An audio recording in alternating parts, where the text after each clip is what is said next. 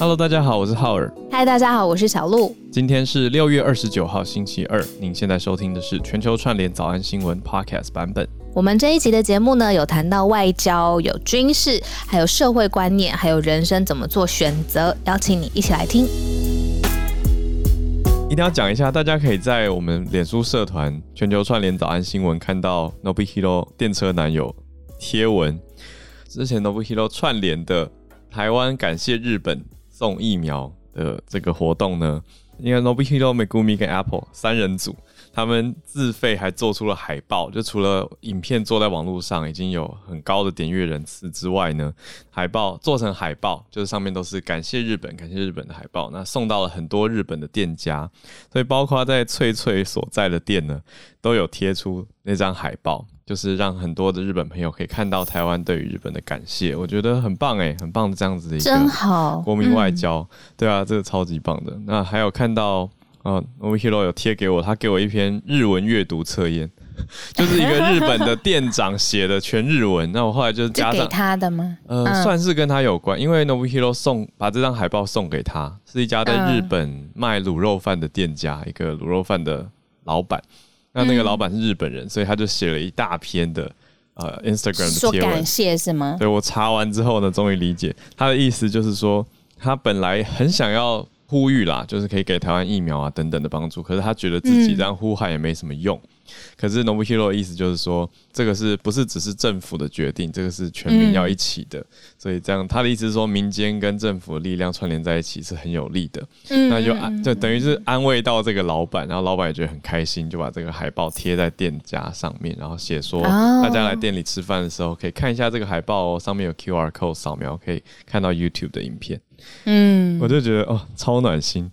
有啊，昨天我们电车男第一时间贴出他们的 YouTube 还有相关的链接的时候，我就觉得很感动，然后我就特别留言说，我觉得你们好棒哦，在这个时候用自己的力量，然后做串联，嗯、然后这个是很温暖、很正向的，是我们现在这个时候多多需要的，所以也可以大家搜寻社团，然后来看看他们的作品。那今天我们还是从呃拜登的外交开始谈起。主要是因为我们每天早上其实算是每天都 follow 拜登的外交政策。啊、那一贯来说，应该是他这次算是魅力施展开来，然后在世界交朋友。但是因为他的 agenda 一次真的蛮多的，你不仅是欧盟的关系，整个大西洋，然后两岸之间的关系，还有中俄。昨天呃，习近平跟普京会晤了嘛？视讯的方式来会晤。他们有一个最新的决议，那其实这些都是各方夹击，所以我们今天选的第一题是说，拜登是不是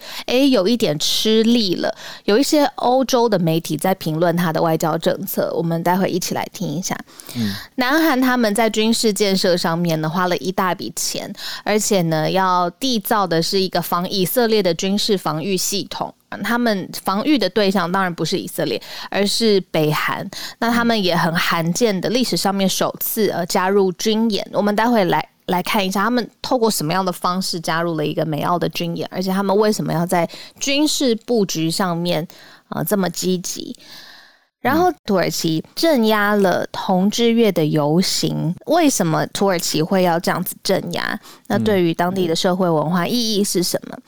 那最后是我昨天在 CNN 上面看到一位主笔他离境啦，从香港机场离境了，结果香港警方是什么埋伏好了吗？然后就在机场把他带走了。那这不是唯一单一事件，就是很多，比如说网络上面的媒体这几天。开始注销，就是呃注销自己的公司，然后呃媒体的主笔被抓，然后很一系列的。我昨天好晚有一位网友寄了一个呃时间轴给我，就是光是这几天，对于香港整个新闻环境出现很大的动荡。嗯，我觉得蛮多惊讶点跟亮点的，就是看到标题的时候都会哎，好像跟自己的认知有一点点会有落差，所以更想要去了解哦。特别是如果讲起来的话，讲到说。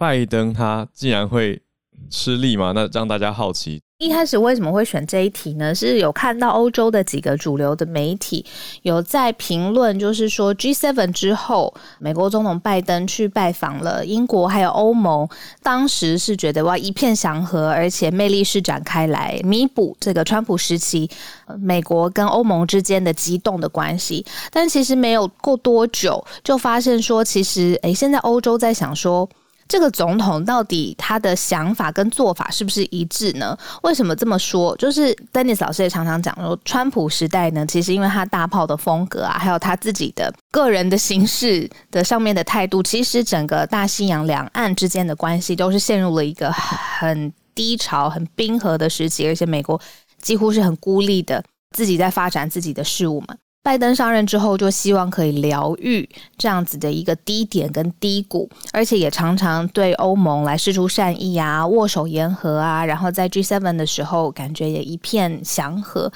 但是呢，现在开始出现说，呃，欧洲的主流媒体评论说。虽然呃，拜登在形式上、魅力上是比较温和的，但是他的主要的想法却跟川普时期其实是很相近。嗯，例如说，对于欧盟的惩罚性的关税，例如说，对于呃欧盟相关的政策方面，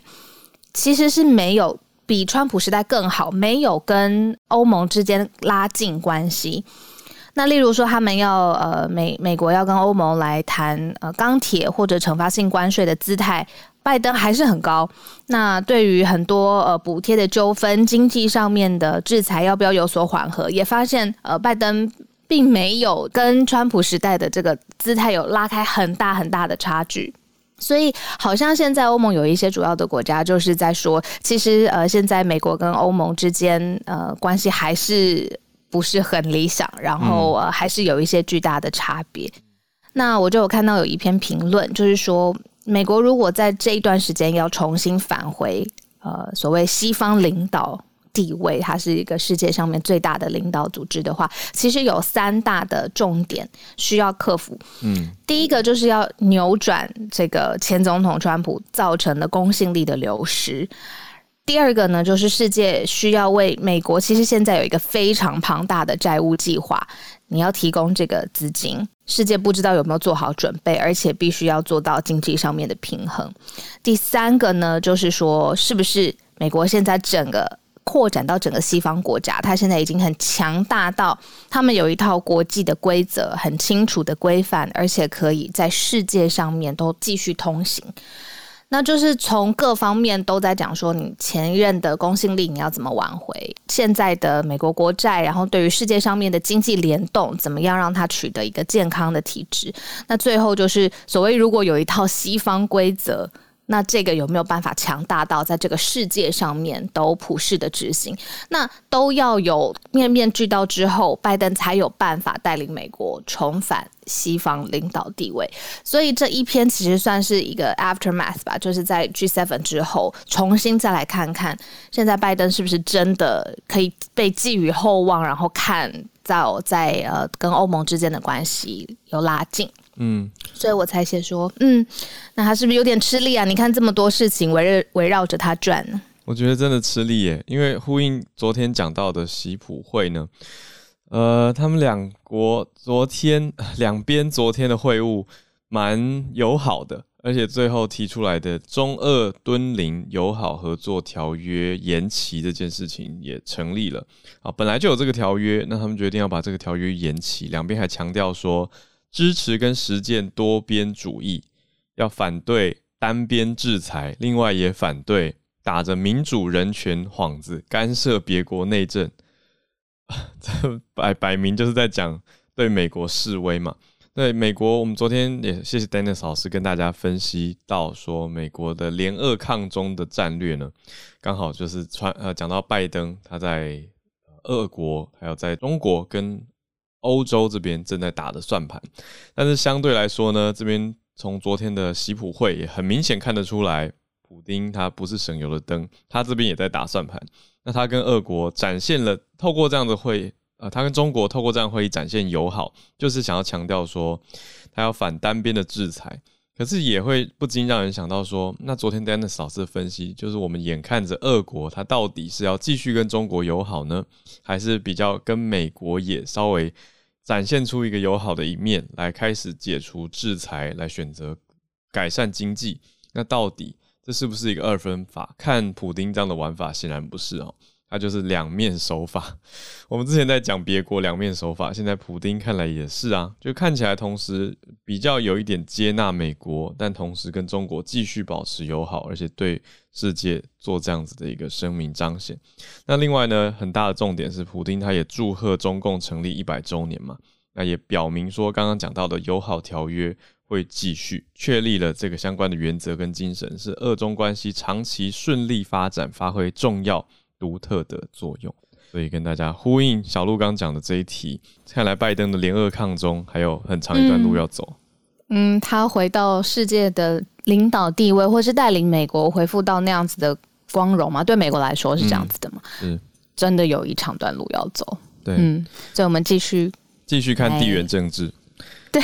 地缘政治呢，离俄国蛮近的。我们从北韩一路连过来到南韩来。南韩花了很多钱盖了一个我们从以色列跟巴勒斯坦的冲突当中学到的军事设备哦，叫做铁穹，就是一个国防的军事防卫系统，来抵御北韩。好，我们要想要才要来想学习更多铁穹的细节。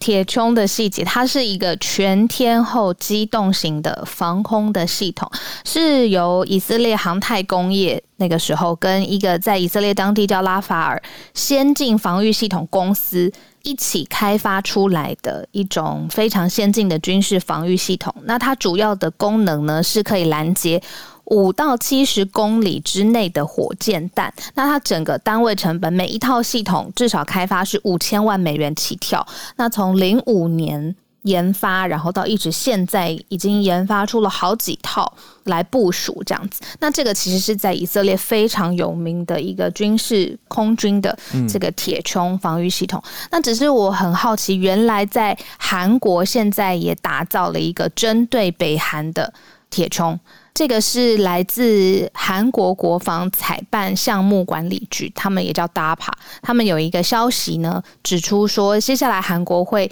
研发出这个系统，要来保护南韩自己的基基础建设，而且要抵御来自北韩可能的炮击。那所以他们批准了，大概是二点八九万。亿的韩元折合美元是二十五点六亿，所以真的是非常高的天价。然后在呃二零三五年的时候，这个布局就可能会完成。那就是非常类似以色列的铁穹的防御，你可以探测、识别或是摧毁来袭的炮弹，包括了短程的导弹，还有无人机。嗯，类似这个以色列的铁穹，我觉得也可以蛮适合早安英文的。铁穹的英文很特别，呃，就是大家知道钢铁人嘛，Iron Man。顺便讲一下发音，不是 Iron，是 Iron，Iron 的那个 R 几乎要不见了，所以它的铁是这个字，跟钢铁一样 Iron。那它后面是接 Dome，D O M E，就是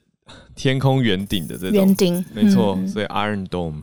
是听起来好好特别，Iron Dome，对，就是在讲铁穹，呃，用钢铁保卫的天空这样子的一个半圆顶的概念，所以类似，所以大家现在知道 South Korea 也有 Iron Dome 这样子的一个保卫系统，防空拦截系统，让大家可以了解到啊，它对应的是北韩对于首尔地区的炮火威胁，所以是以城市为为发展方向的概念。这是路透社的报道，报道到从南韩政府去年年底就提出要发展这样子的要求，那特别真的是针对首尔跟附近地区，也跟大家讲一下，这附近的人口大概是占了全国人口的一半。南韩的人口数大家不知道有没有概念？因为我发现我在我在口译课常为了教数字练习，我就考大家世界各国的人人口大概有多少，结果大家都没什么概念，就是美国人口、日本人口，大家很多人都没什么概念。那韩国，我想更不用讲，韩国人口大概五千两百万，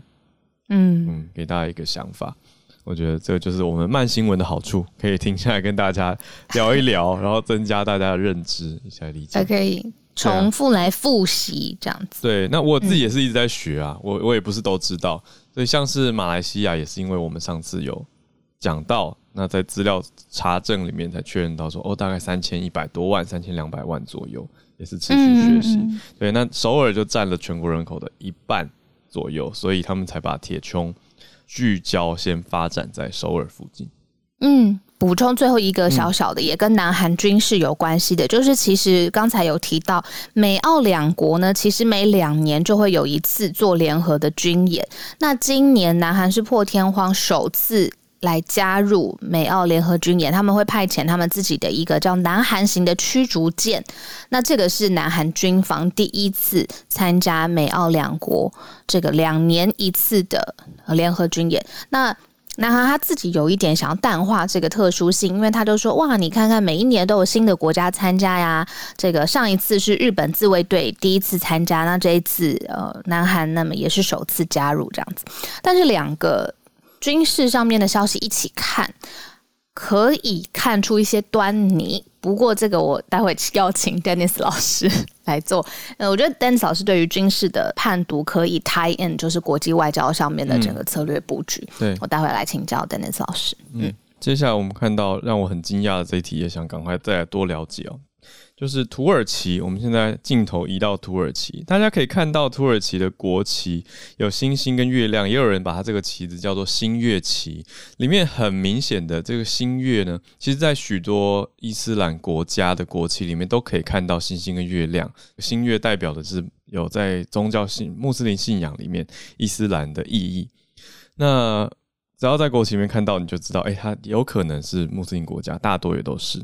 土耳其也同时是穆斯林国家里面大家所熟知最世俗化的，所以过去其实很多人说土耳其是对多元性别最友善的穆斯林国家。那国内的同志大游行的活动常常可以到数千人，吸引到数千人在伊斯坦堡的街头同乐。大家知道伊斯坦堡很特别吗？伊斯坦堡其实不是土耳其的呃国家政治首都。它比较是经贸首都，那它的位置又很特别，它是横跨欧洲跟亚洲大陆的一个城市，有一座桥过了就是欧洲，走回来就是亚洲。那这个地方从过去二零一五啊，这次转折点是二零一五政权转移以来到现在大概六年左右的时间，开始政府用公共安全的理由去禁止同志骄傲月的相关活动，就是早安英文又来了，Pride Month。啊，这里的 pride 讲的是骄傲，指的是说，哦，我公开的跟大家展示我自己是谁，那不担心整个世俗或宗教去批判我的性向，所以讲的这个 pride 指的是勇敢走出来，展现自己的这种骄傲。那这样子的 Pride Month，今年的理由不是公共安全，今年的原因是防疫，所以要把相关的集会给封杀掉。可是。大家很明明白白的就感觉到这个是有针对性。那从所有的新闻照片里面看到呢，大多上街头的人也都有戴口罩，大多啦，还是我还是有看到少数有把口罩拉下来到脖子，我就觉得呃，这个防疫观念不太好。对，那大家在街头呢高举着彩虹旗，可是这次就发生了警察出来镇压的状态，而且是呃武装防暴武装的。土耳其警方跟街头游行的人民发生了推挤，那有看到报道，有二十个人被警察逮捕，还有一名摄影记者，所以这大致是让大家了解到，嗯，这个在政府的立场上做了变化之后，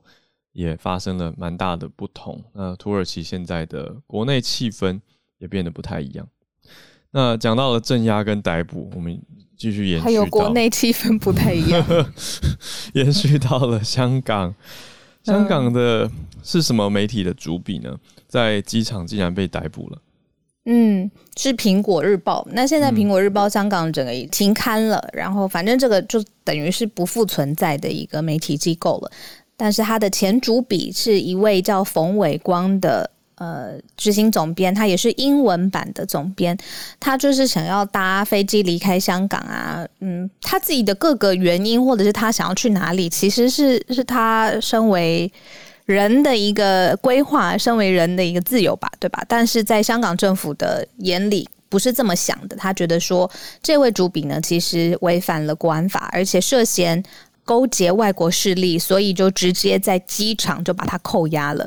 直接在机场还要搭飞机出国的时候，离开香港的时候，就把他扣押在机场的警署。那这个其实前前后后已经拘捕了非常多呃，一传媒，也就是香港苹果日报的母公司嘛，各个的高层。那还有延续的一些行动。那昨天我的我们的听友还有呃常常 follow 我们早安新闻的人呢，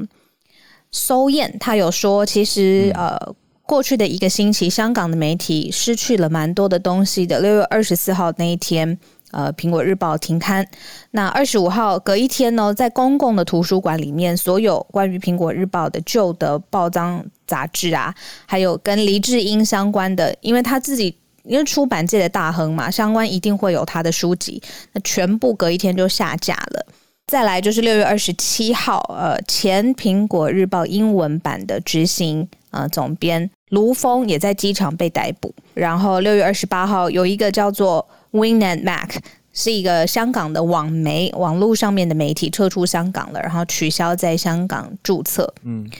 所以哇，很多节目也不见，然后邮报呃相关的报章杂志也都下架，影片也全部下架等等。那其实这是连续一星期，继香港的苹果日报停刊之后，陆陆续续香港的自由环境遭到了很大的。震荡，所以的不是停止在啊苹果日报停刊的那一天就没有了，只是后续还有不断的骨牌效应，很多呃媒体都受到了冲击，持续让大家关心也担心的事情。所以延续我们之前跟大家讲到苹果日报停刊对于民间社会大家观感上造成的冲击，我在这阵子看到好多文字作品，还有甚至歌曲。都还在呼应这个事件，因为给大家心里带来很大的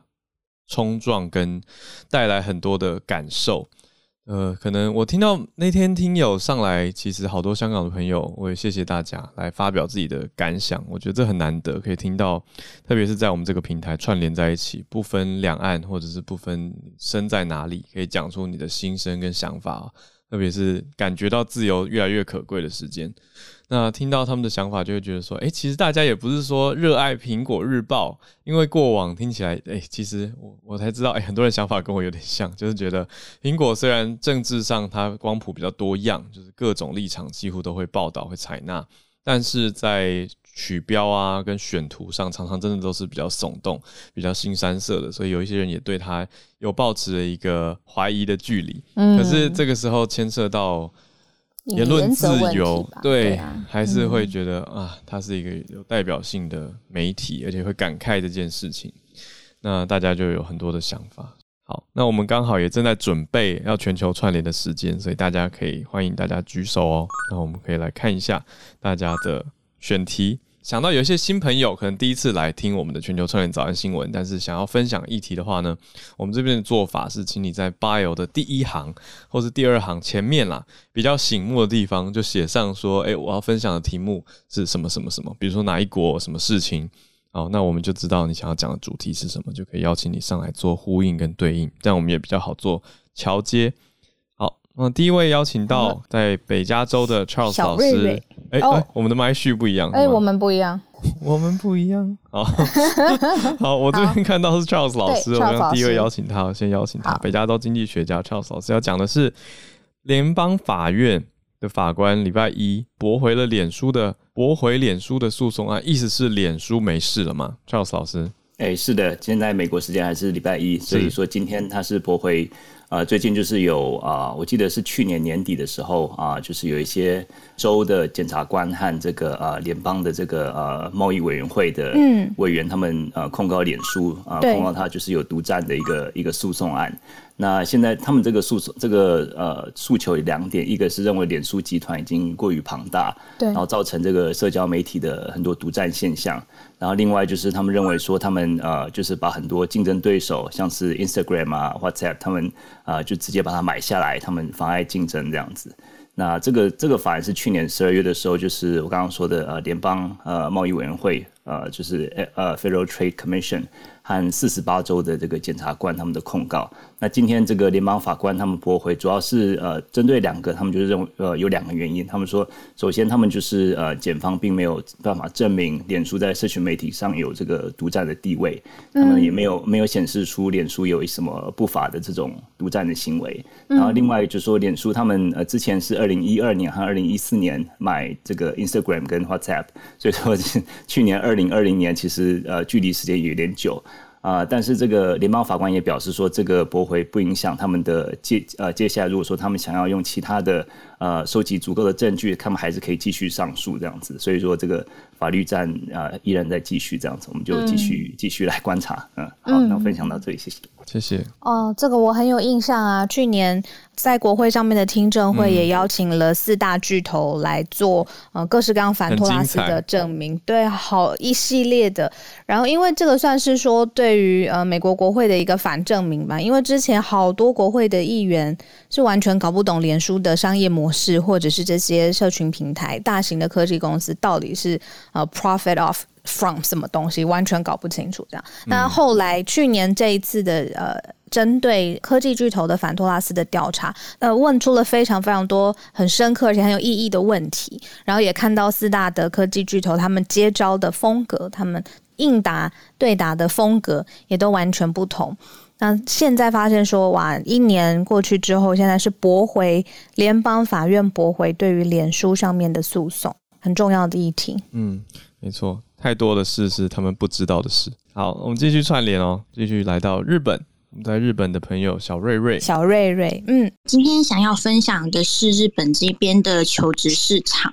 那虽然五月份呢有比上个月高一点点，有效的求人倍率达到一点零九倍，那但是其实它的呃有效的。那个职位数其实是比去年五月份在疫情扩大之前呢减少了百分之三十。那但是现在呢，其实是日本的呃大四或者是呃高三生，他们准备要明年毕业的呃小朋友，他们是求职的季节，受到这样的影响，其实他们啊，其实比以前找工作是更加困难的。但是再冲一下呢，之前二零二零年四月份到二零二一年三月份，呃，其实它的有效求人倍率下降了百分之零点四五，创了呃就是那个 oil shock 呃以来的新低，比那个雷曼事件会呃更加差。补充一下，这个其实是经济指标，呃，那个有效求人倍率是指一个求职者在求职市场中有几件可以应聘的职位啦。那它的数字越高的话，就是表示求职市场越好。嗯，本人的话已经是呃一年半多没有开放这个呃职位的招聘了，所以其实大家持观望的状态吧，对于开放求职。就是平常我们大家都在讲失业率嘛，那比较像是用职位跟求职的人数比例去算。那现在这个不一样的经济指标看法是有效求人倍率，就是如果一个人他在求职的时候可以应征到几个工作，那如果低于一，当然就代表说非常难求职。那它现目前是一点一嘛。那可是已经是从前一年下降零点四五，所以这个零点四五其实以一来说的话，占它占比是也不小的，大概就是百分之四十五，呃，没有到百分之四十五，百分之四点五的概念左右，嗯、下降零点四五个点。东京现在只有零点八三嘛，所以就不容易求职啊，就是代表说大概百分之十七、十七左右的人是很难找工作的，就是如果用平均来算了，可以反推。对，谢谢小瑞瑞带来的。这个消息就是日本现在求职受疫情影响冲击蛮不容易的，职位少了三成左右，所以明年的毕业生如何？目前是观望，可能更难求职，所以也许有一些人就会选择提早出来工作哦，打工 或者是延后毕业等等。那了解到日本的情况，我们接下来往下一位朋友连线。玉兔你好，呼应了同志骄傲月的消息，什么？真的假的？宇多田光。早安，哎、欸，我其实人在台湾，我是台湾的非二元性别社群的创立成员之一，所以这是在呃台湾的，就是性少数社群也非常轰动的一个消息。嗯，哎，那可不可以在你开始之前，先可以麻烦你教教我们什么是非二元性别？这个定义怎么样才呃对现在来说是呃友善而且合乎你们期待的？嗯。呃，非二元基本上呃最简单的定义就是，呃，不是女性，也不是男性的所有性别，它也是一个 umbrella term，就是它是一大堆不同的性别的集合名词。嗯、那任何人只要他认为，呃，自己的性别状态没有办法被女性或是男性这两个字、嗯、呃很好的描述的话，那就可以被称为是非二元性别。举个例子来说，有一些人认为自己是嗯、呃、demi boy 或是 demi girl。意思是，例如说，呃，他在大多数的时候认为自己是女性，可是有的时候认为自己是呃没有性别的状态，或是不能被女性描述的状态，这种情形也会呃在一些脉络里面被认为是非二元性别。那以我个人来说，我是 pan gender 跟 gender fluid，就是我觉得我的性别状态是流动的，我没有办法被一个稳定的。性别身份给描述，像这样子的情形也会被认为是非二元。其实我们社群有一本书叫做《去你的二元世界》，里面有一些关于定义的介绍。我觉得先不在这里花太多时间描述。总而言之，只要认为自己不完全可以被。啊、呃，完整的这个女性这个词，或是男性这个词描述，基本上就是非二元的啊、呃、定义这样子。嗯、Non-binary、嗯。对，所以我看到你截的这个图也有出现。可是因为宇多田光一直以来他唱了很多情歌，都会让大家对他的联想好像是就是女性，我的爱慕男性这样子的歌曲。没错，所以就是其实这对大家来说也是很惊讶的一个。事情，那呃，最早的话，其实是在二零一六年的时候，就曾经他在 Twitter 上面曾经有，嗯、呃，应该是他的听众问他关于说，哦，你身为一个异性恋，怎样怎样怎样，然后他在下面就曾经回答过，What makes you think I'm straight？嗯，就是为什么你会假设我是异性恋，嗯、就是 straight 这样子？嗯、那这其实是最近才被大家翻出来，我也是最近才看到的。那最近的状况是，他在骄傲月的时候，首先是六月台湾时间六月十八还是十九号的时候，发了一篇文章讨论 prefix 称谓，就是他说我已经觉得很烦了，就是为什么我每一次一定要先选我是 Miss 还是 Mrs。然后，而且为什么我们一定非得选就是这种必须被性别还有被婚姻状态给决定的称谓不可？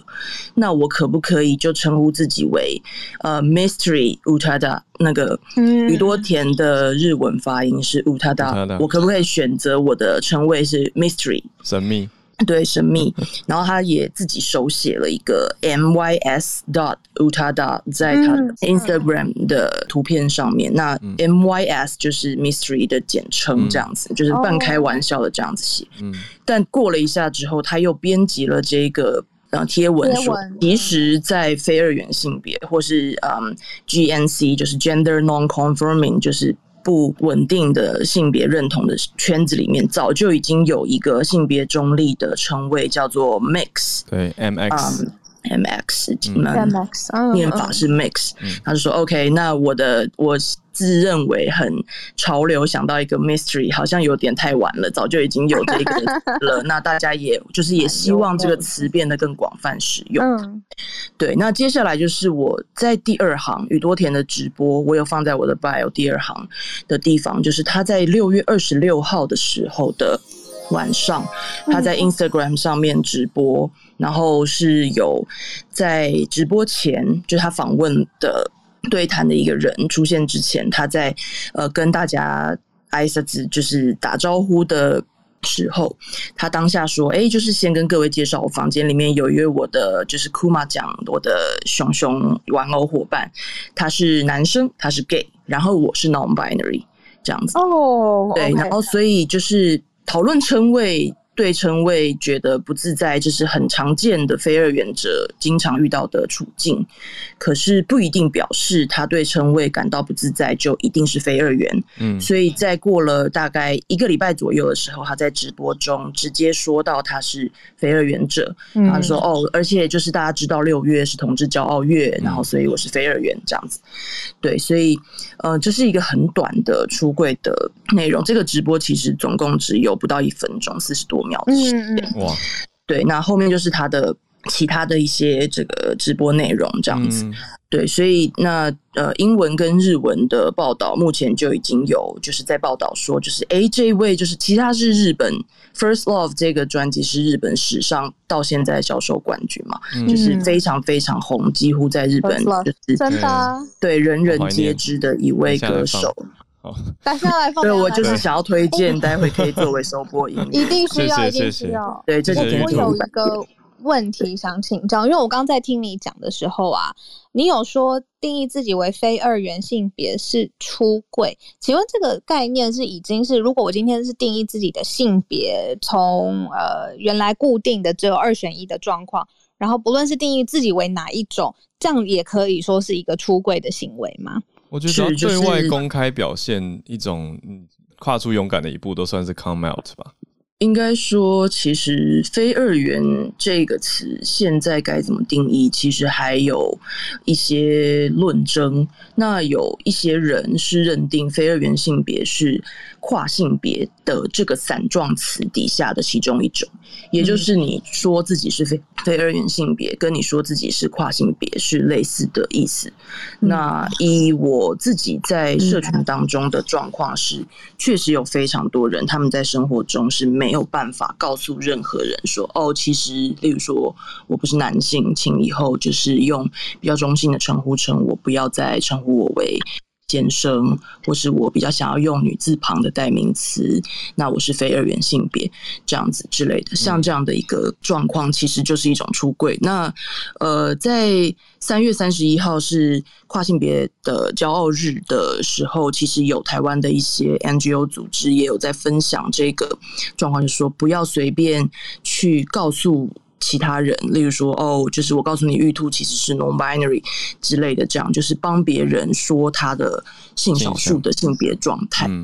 对，就是因为这有可能会导致他因此而面对一些，例如说职场上或是人身安全上面的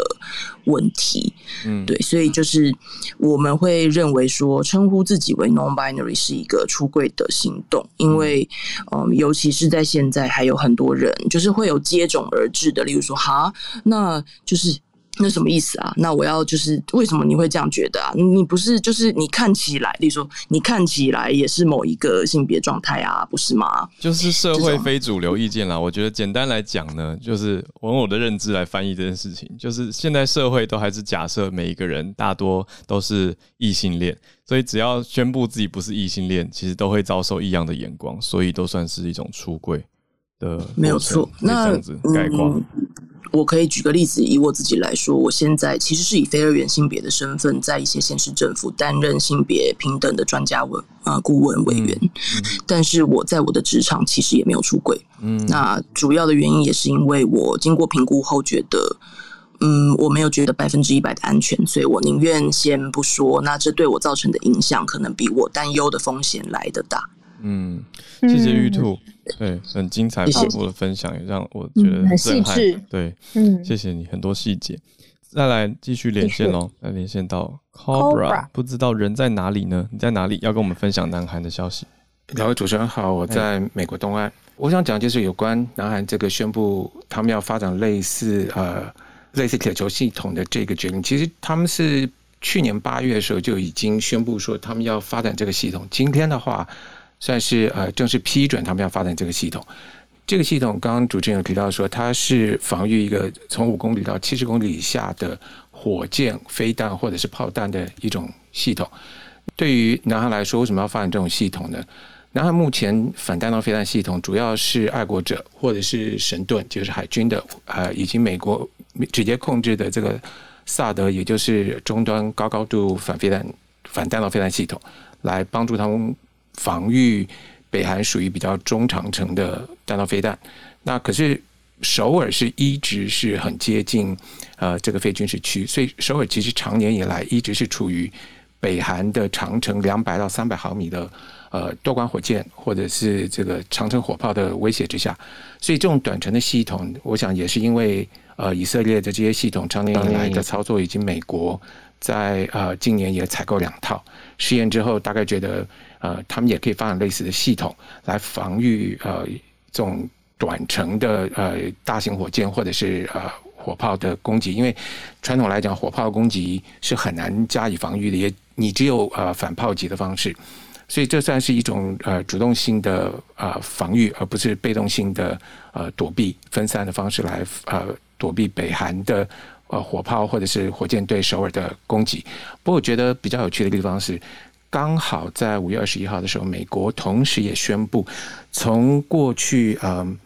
呃长年以来，美国对呃，南韩有关弹道飞弹的发展一直有一个限制。那像是他们在一九九七年、哦二零一七年、二零二零年都呃曾经放宽过。那他们放宽的部分，像是譬如说二零一二年的时候，他们是让南韩可以研发射程在八百公里，呃，但是弹头携带量在五百公斤以下的弹道飞弹。五月二十一号的这个宣布是完全取消呃南韩对于弹道飞弹无论在射程和弹头载弹量的呃这个限制。那当然了，这个宣布也同时让北韩跟中国都有发表一些意见。目前中国呃的意见呃他所发表的态度上呃只是说他们在关注这个发展。可是有趣的地方是说。为什么南韩需要一个这么长的，或者是说完全啊、呃、没有去限制它，甚至可以超过到一千到一千五，甚至到两千公里以上的弹道飞弹？嗯，其实这个看起来是不仅仅是针对北韩的目标，那么这个在于美国所谓整个呃太环太平洋区，以及对于南韩本身这几年对于中国的一个态度上，是不是也会激？激化他们两国之间的一些相处，或者是跟北韩之间的相处，以及美国是不是也有着眼于说，南韩如果有需要的时候可以支援在在南方的需求呢？我觉得这个倒也是一个在今天这个短程啊、这个防御系统发展上，也是一个可以一起看的事情。谢谢两位，谢谢 Cobra。我没有想到。这一件事情就是这个铁穹的系统拉得这么远啊，到底它的意意涵还有更多背后衍生的意思可能是什么？谢谢 Cobra。那我们是不是就延伸这一题来问问看？Dennis 老师 今天连续前两大题好像都是 Dennis 老师题。两题好大哦。对，Hello Hello，好，不要紧张。哇，我超级高兴那个听到 Cobra，你们可能不知道 Cobra 是这个 Clubhouse 上面真的是军事专家，所以我今天很高兴听到他上来分享。大家稍微听到就知道他很专业哦。对。所以如果有兴趣听军事相关的，尤其是军事历史，Cobra 讲的超级精彩，真的是欢迎大家去 follow Cobra。这是我公开帮他这个做广告，因为我觉得他真的我都学很多。那今天的题目，Cobra 讲的是军事，我就延续他南韩这个铁穹的铁穹系统哦，我们来继续做个延伸。那当然更更多一点国际政治角力的部分做一些补充。其实 Cobra 刚刚已经讲到很多，尤其 Cobra 刚刚讲的五月二十一号，美国突然就决定宣布取消，就是在韩国发展这个中长程飞弹八百公里的限制。当时其实我们在早安新闻有稍微带到，可能要回去听一下。我们有带到这件事情，当时在北韩、在中国都有发出一些声明，有点都不高兴，当然不高兴，因为基本上就是剑指他们哦。那当然，其实现在美国的布局，如果大家听我们说，就知道拜登政府上台之后呢，他知道知道自己口袋里的资源是有限的，所以我们有没有发现，在日本、韩国方面，美国都一直希望在军事的合作上，最近的军演非常的多，都一直希望，其实希望是韩国变成右权，日本变成左权，在必要的时候呢，虽然美国的军事实力也许被中国正在追上，也许资源不足，可是如果韩国、日本都愿意助拳的话，故事就会不太一样哦。那小鹿刚刚有讲到这个大，这个韩国首次加入了这个南呃北美国跟澳洲的大型的军演，确实这是美国、澳洲每两年一度最大型的演习。今年的演习呢，不只是韩国加入，事实上日本、英国这些国家也通通都在列哦，甚至是法国、印度、印尼都是观察国。其实态度是很明显的，就基本上就是美国跟澳洲呢，就说我就是要制约中国，我就是在印太地区有一个更实战的一些演练。那有趣的是，韩国是特别跑出来，国防部长特别跑出来说，我们参加这个演练是为了要增增进我们的安全的练习，我们没有特别针对哪一国，他们还特别这样说，我们没有针对哪一国。但是其实这个演习本来就是针对亚太地区的区域最大的霸权就是中国。那我们说韩国，其实韩国的故事其实还有基本上。韩国近最近文在寅呢，如果说韩国的军事准备是为了北韩的话，其实我们可以看韩国最近还提升了，还有个新的计划是提升他们的 F 三十五 A 这个隐秘战机，他们要做升级，要准备花三点二七亿的美金做升级，感觉起来呢就是剑指北韩。大家会怀疑，很奇怪的是，文在寅上台之后一直在讲说跟北韩的关系，希望可以修补跟北韩的关系，甚至文在寅说我们要来和平，我们要对话。可是有没有发现，同是文在寅也在准备很多的军事上面的准备，不管是铁穹也好，或者是这个 F 三十五的提升呢？韩国花了不少的军费，这两年提升军费，事实上在 GDP 的比例也比比重也增加。其实韩国在做的事情，就是我们一直在说的，台湾也应该参考的，就是能战才能和。事实上，你有多强的实力，你基本上你站出去就更有底气说，你你如果要打仗，我们可以打，可是我不想跟你打仗，你愿不愿意谈？这种态度其实是挺明显的。我觉得在韩国的这个部分，我们可以做参考。其实讲到铁穹呢，台湾其实有多次有谈到是不是要呃建构铁穹的系统。那铁穹系统为什么之前感觉起来好像美国不太愿意，甚至韩国之前也没有在谈所谓的建构铁穹系统呢？有一个微妙的事情可以跟大家分享，是从去年刚刚小路有说，这个铁穹系统的研发单位是一个叫做拉菲特的以以色列的公司。这个拉菲拉菲尔所谓拉菲尔公司呢，在二零二零年八月的时候跟雷神签订了合作计划。也就是说，这个。铁穹系统呢，未来如果任何国家要采购或者要生产的话，事实上不会只是以色列公司获利，是雷神公司跟拉斐尔公司它携手、它联合，它都会获利哦。所以这是不是连带的影响到，从去年八月之后，美国的公司介入之后呢，韩国诶可以开始研发了。美国自己今年也决定要加购一套雷这个铁穹飞系统，以前也不买的，因为以前是觉得呃以色列公司获利，所以以前不买。现在雷神公司加加入了，等于是。伙伴了，他们就买了。我觉得会不会在这样的机缘之下，台湾也可以买？我自己觉得大家可以，我们可以一起来呃思考看看，或者是希望有没有人有没有人做进一步的研究，看看能不能去采购哦。那我们再说到今天的这个拜登的吃力，有拜登是不是很吃力？事实上，美呃中国跟俄罗斯今天的这个会谈之后呢，我相信大家一定会看到很多的媒体，因为他们签了一个共同声明，这个共同声明就是延长了过已经呃长达二十年的中。中俄睦邻友好合作条约已经二十年了，今年呃拜登呃普丁说再延长五年，他们的共同声明说再延长五年，嗯，一定有很多的媒体哦。如果我们站在呃中国大陆的立场呢，一定会觉得说，哎，这是一个非常非常强的中俄联手的一个很好的案例。就是说，世界不论怎么风风雨雨，中俄的友谊永远不变哦。大概会有这样的论述出现。可是我们要再进一步的来看，俄罗斯现在他到底站在跟中国的关系，到底是换铁兄弟，打从真心的，就是说呃真真心真意的呃感情，还是说在现实的考量上上，他有他自己的盘算？我们说过，美国。在玩的是联俄制中，俄罗斯也很聪明，他知道他在他在中美之间，他有扮演一定的角色，所以他需不需要跟中国进行所谓的换铁，就是换，就是真真的是真心的交往。其实他可以做很多的策略，如同我说的，表面上可以是延延长这个二十呃延长五年，延长十年都可以，表面上做这样的事情，实际上的合作呢，其实中俄之间有很多的合作是会有实质好处的，譬如说中俄的太空的连接。双方一起来发展太空计划，在外交上面，我可以跟你签友好协约。发展出来的科技呢，事实上，我们我们俄罗斯也可以得利哦。所以我何必跟你撕破脸？在此同时，我还可以跟美国进行其他的交往。换句话说，当俄罗斯现在站在这个位置呢，如果他够聪明的话，我们可以另外一番解读。他不一定是完全要站在中国这边，而是考虑到他自己的国家利益去思考说，我在美国跟中国之间，我各自可以取得什么样的好处。今天这个中俄的对话当中有一个有趣的话题，我们前今天有讨论过，就是有双方有谈到阿富汗的问题。对于俄罗斯来，对中国来说，阿富汗是接壤的国家。事实上，中国一直都。一直有一点隐忧，是阿富汗接壤的地方，地方是新疆、东突厥斯坦跟阿富汗的关系，事实上是有是有紧张关系的。就说东突厥斯坦是有可能受到阿富汗的塔利班支持，然后就有一些影响，这是中国一直担心的。这也是为什么今天在会谈当中，跟俄罗斯会去谈到阿富汗，因为俄罗斯过去跟阿富汗的关系也是非常的紧密哦。俄罗斯曾经多次支持阿富汗，当然还有很长的历史战争的渊源等等背景哦。所以我觉得在这一次的。just 会谈当中呢，我们在媒体上面跟大家分享的是，媒体上面你会看到不同立场的媒体告诉你不同的故事。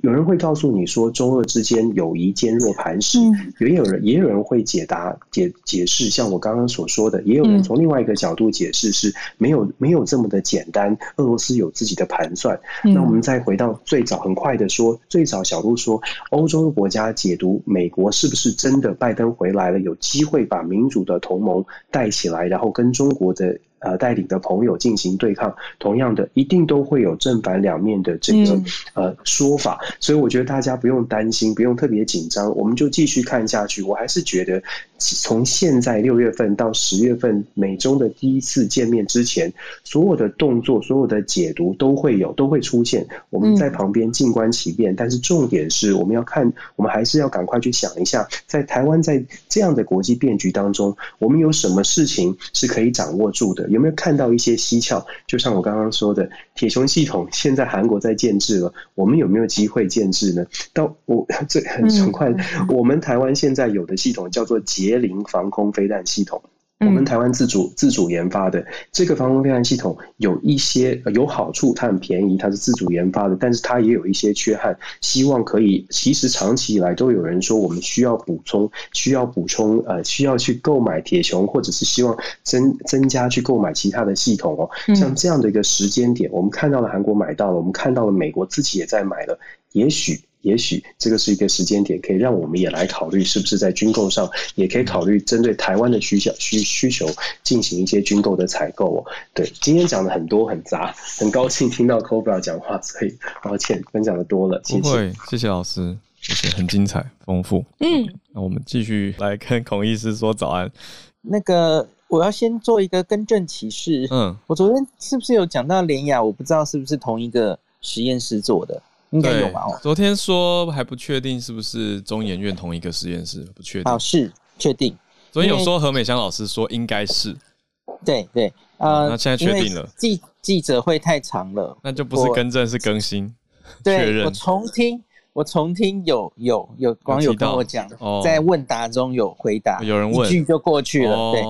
那而且昨天我跟李冰老师同台，他说。联雅应该是从第一期开始就是中研院做的，嗯、所以它的第二期跟第一期的数字也可以比较。你可以看到它，它它做出来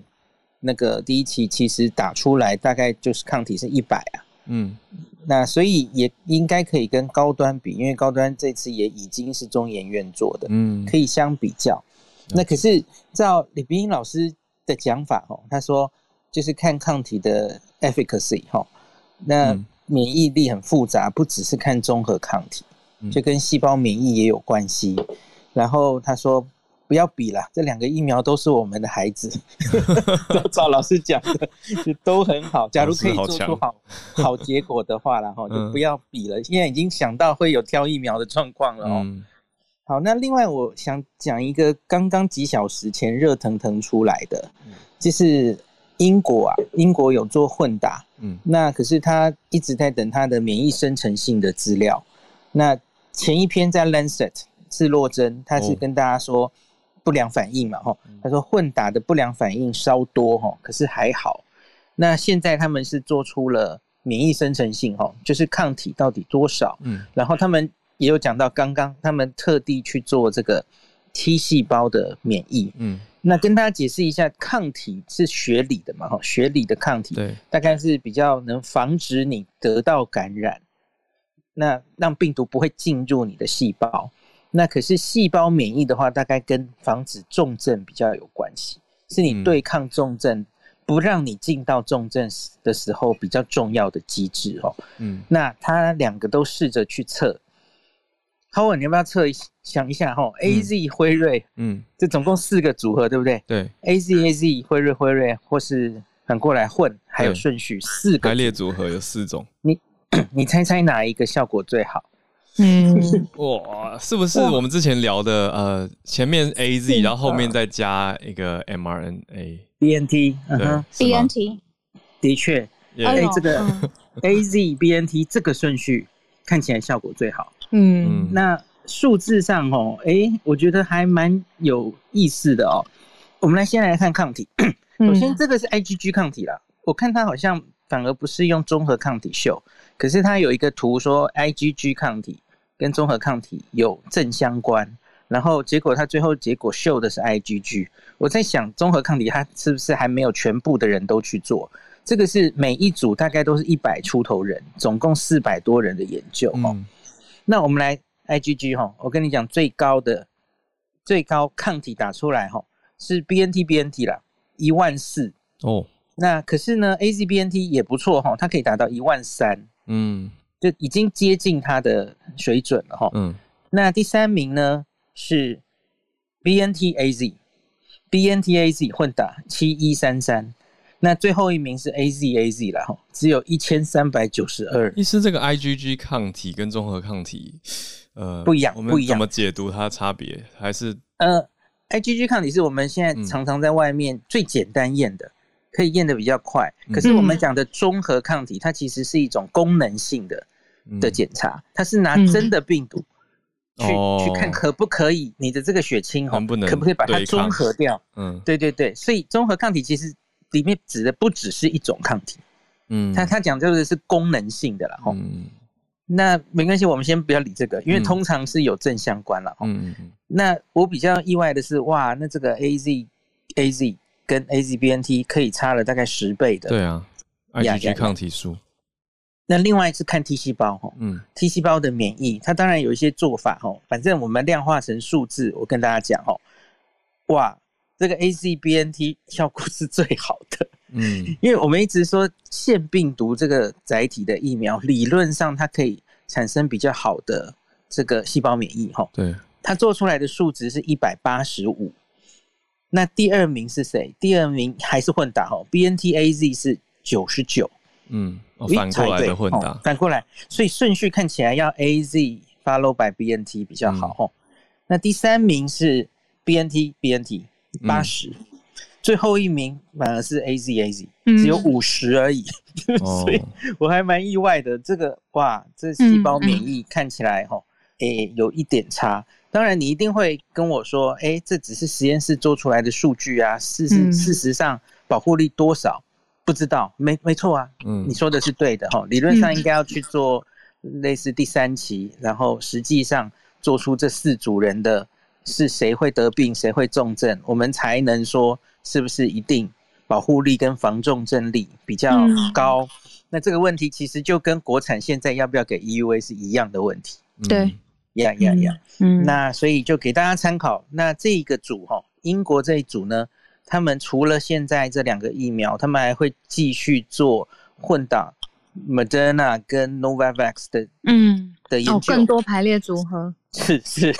所以大概还要一两个月才会出来，那给大家参考。这个是刚刚出的预印本，应该还没有 final，可是也是会 publish 在 Lancet 这样子。嗯嗯，就是非常著名的医学期刊。只是这个一呃数据做出来之后，各国政府要怎么采纳，会不会这样子开放，又是另外一回事了吧？对吧，医师？我我自己觉得英国应该会勇敢的就踏出那一步了，因为英国一直以来大概都是这样哈。那现现在因为 Delta 的关系，很多国家其实在考虑第三季的问题，嗯，booster 的问题，看抗体打更高是不是可以更有效。那所以我觉得英国会因为这个研究，这是牛津大学的研究哈，会因为这个研究，他们可能会在两剂 AZ 的人就追加 BNT 了，因为目前看起来是有一些证据嘛哈。那两剂 BNT 的人要怎么办？我不知道哎、欸，我不知道。也许 也许还是会加 AZ 哦，因为 BNT AZ 虽然没有 AZ BNT 那么好，有用。是，对它混打看起来有再上去一层，嗯，特别是细胞免疫嘛，吼，所以我觉得，嗯，疯狂的英国人 也许会 勇敢，就定出政策，呃呃呃，然后就会大胆假设，小心求证，就会从他们那里又看出大量的。数据下到底是不是有保护力？嗯、对，我觉得会类似这样的情形。嗯，我反而刚刚想到的是那个之前可能设计出来的，比如说疫苗护照啊，或者是可能按照原来两剂打完就可以怎么样怎么样的这种边境的措施，好像现在要重新通盘的再来看一下。看最近的英，就是整个国际的新闻，大家都在担心 Delta，然后反而有一些是在收紧，对不对？对啊，对，像欧洲就说，哎，不行，那个梅克尔就说要防着英国嘛，英国进来入境可能要怎么样？嗯，因为英国现在 Delta 很多嘛，那新确诊九成都是 Delta，所以就反而，哎，原来预期暑假可以开放旅游，哇，看起来有些变数哦。嗯，那总之我们还在。国内在艰苦作战中，嗯、我们就先看看他们会怎么翻译。嗯嗯，呃，怎么翻译？对不起，怎么反应？应应对对应对这样的状况。那总之，我们的国境开放大概还有一阵子哦。嗯，总之看看他们怎么开，会遇到什么问题，那我们在那个时候再应变就是。嗯，谢谢医师。也谢谢今天所有上来分享读报串联的朋友，还有我们的助战专家 Dennis 老师跟孔医师。那我们就明天早上再继续跟大家串联在一起。谢谢今天的收听，想知道更多的消息，欢迎加入 Facebook 社团全球串联早安新闻。喜欢我们的节目的话呢，记得订阅、分享、刷五星评论，透过各种管道留言给我们哟。没错，因为大家的串联，才让我们每天的节目都可以这么的丰富。那如果你身边有各种不同专家，也欢迎邀请他们到我们每天早上 Clubhouse 上面的房间，分享更多观点。也期待更多朋友的加入，大家老店酒老咖，亲朋好友全部都邀请进来，一起来听我们的节目。欢迎大家多多推荐，我们明天空中见，大家拜拜，拜拜。